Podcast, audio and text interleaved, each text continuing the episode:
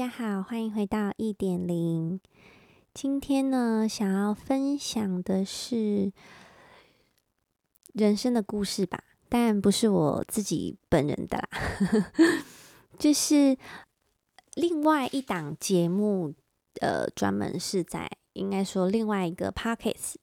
呃，熹贵妃是在讲创业的故事嘛，那大部分是以女性的故事居多。那其实，在访谈的过程中，我觉得自己的收获真的都蛮多的。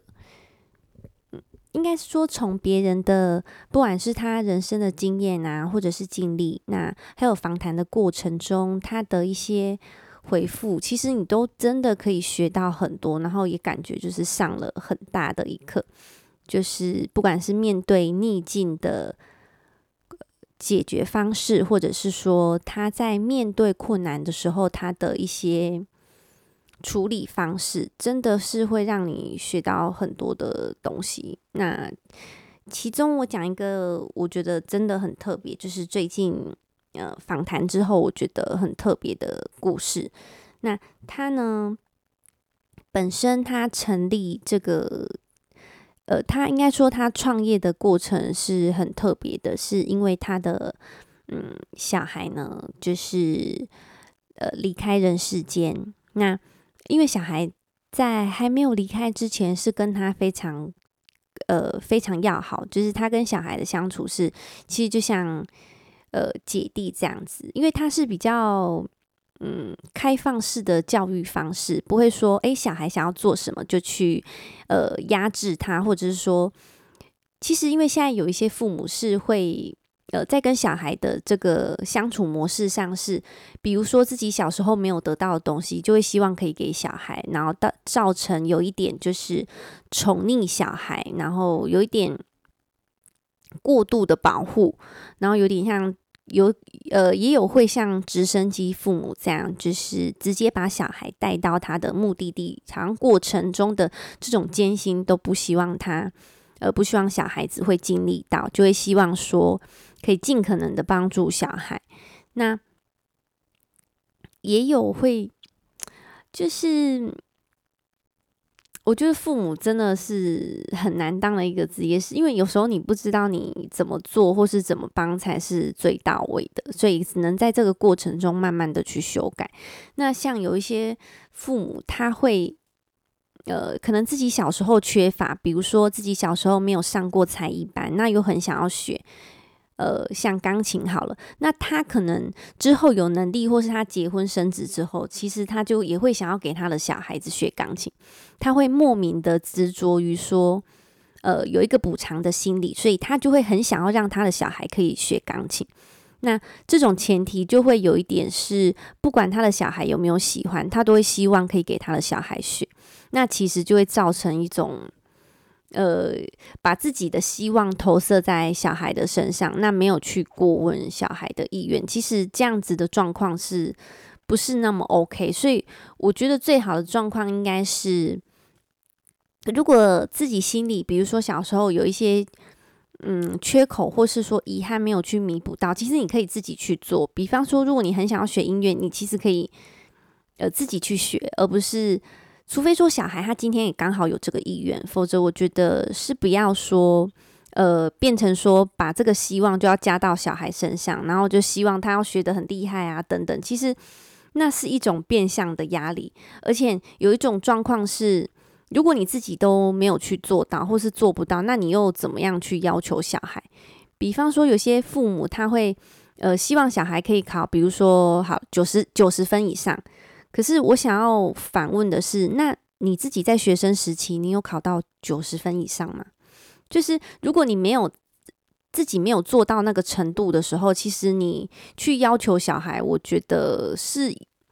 有点说不通的情况是，如果你自己都做不到，那你又为什么要要求小孩？而且你为什么要自己去做到的原因是你才会知道那当中的辛苦。因为高分其实不是那么容易得到，还有其实分数不是人生的绝对。就是当你在要求小孩的这个过程当中，其实你嗯有没有去反思自己说，诶，我是把呃我所没有的，或是一些期望去投射，或是加诸在小孩的身上，呃，导致他的压力呢？所以我觉得这个部分就还蛮值得深思的。就是当我们在做一些事，或是说在面对小孩，然后的一些状况的时候，我们其实可以多多的去思考这个方面，就是是不是有太过度溺爱了呢？就是很多问题都挡在他的前面啊，然后没有去让他能够自己去体验，或是说在这当中找到一个解决的方式，就是直接帮他排解掉很多的冲突，或是说很多的事。其实我觉得这样没有很好。那好，回到。刚刚的话题就是，那这个故事里面，他因为小孩失势，所以他就开始创业。那在创业之前呢，他是在国立的大学里面当这个日文的秘书，就是翻译的秘书，所以其实是一份蛮稳定的工作。那因为小孩离开，然后给他的打击很大，所以后来他在有一次做梦的时候呢，梦到了他的孩子。那就有了这一段姻缘嘛，就是应该也不能说这一段姻缘，就是说这一个故事的发展。那如果有想要听更深入关于这一个 Podcast 的听众朋友，可以到就是搜寻搜寻熹贵妃，然后他的节目看一下是在一月。二十一就会上档了，那是第二十九集，叫做《打狗饼铺》。我觉得这个故事还蛮值得听的，而且真的是非常的。就我在这个访谈的过程中，其实是非常的敬佩他，那也觉得他的人生是，他从伤痛中走出，然后转心以及转念，那把就是对儿子的爱化成大爱，然后。帮助其他一些单亲家庭的孩子啊，或是说他在成立这一个饼铺，他的一些心心路历程吧，我觉得还蛮激励人心的。那也是一个正面的这种积极的做法。其实我比较喜欢这种正面积极的做法的原因是，我知道人生一定会遇到一些低潮的时候，或是难过的时候。但是你要如何走出伤痛，其实就是你的修炼。因为人生，你你你不可能永远都是有顺境，你一定会有逆境的时候。那逆境其实就是我们在这个人世间的一个课题。那你要如何去把这个课题修得完整一点，然后修得好，这样呃，就是你。很大的一个学问，我觉得，因为其实我自己到现在的人生，当然也有遇过一些问题。那在克服的过程中，其实真的是非常的困难，所以我知道那种当中的艰辛以及那种辛苦。但当然，跟这个打狗饼铺的创办人来比的话，其实真的是，呃。小巫见大巫啦，我这个真的是没有什么，所以听完他的故事，就会觉得说自己遇到的事真的是不算什么。那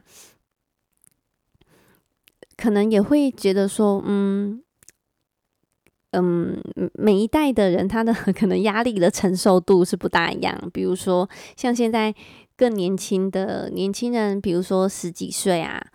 或者是二十出头，其实他们的抗压性。也可能没有这么的足够。那当然也有的人是有经过训练的，所以我觉得其实，嗯，应该说我们在面对问题的时候，先不要急着去呃抗拒它，你应该是先怎么样去适应它，而不是先想着要就不喜欢，然后排斥就不想做。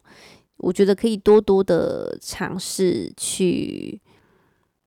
想想看，要怎么努力的去适应环境，我觉得这点真的很重要。因为你如果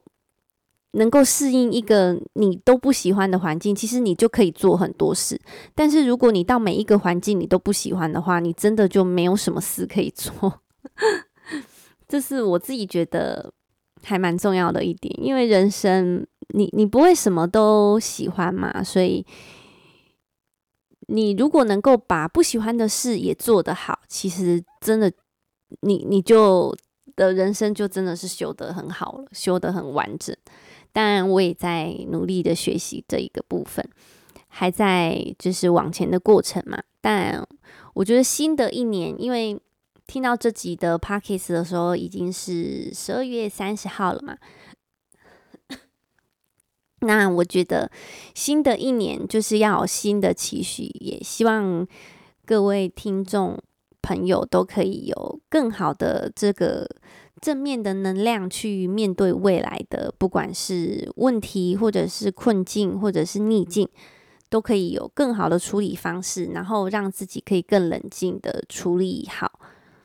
呃很多的事情，然后重点就是一定要持续的保持学习。任何方面的学习都好，就是不要让自己停下来安逸，或者是怠惰，然后让自己没有再往前学任何的东西都 OK。但是记住，一定要往前，因为人生真的说长不长，但说短也不短。如果你就此安逸了，很多东西你都没有办法去了解，你也没有办法通透的去理解这个世界，那你真的就是白活一场，真的是要。多多的去尝试，多多的去，嗯，学习各种不同的事物，或是说，哎，跟不同的人相处，其实你会渐渐的勾勒出你对这个世界的认知的一些雏形，然后去加深它。呃，应该要怎么说？就是。感觉你来到这个世界上，不是只是为了玩乐嘛，或者说为了快乐的事，其实酸甜苦辣的事都是在为自己的人生有有更多的这个色彩。所以我觉得，人生如果只有快乐，好像也少了一点什么；但是如果只有悲伤，好像又变得很很灰暗嘛。所以，如果什么色彩都有，然后酸甜苦辣都尝过了一遍，这样你的人生才没有白活。才会是呃真正的活过一次嘛，才会活得值得。所以呃，希望大家呢都可以，就是有空的时候收听一下熹贵妃的这个二十九集大勾补饼铺这个这一集的 Pockets，我觉得还蛮有意思的。那今天的分享就到这里喽，See you later，bye。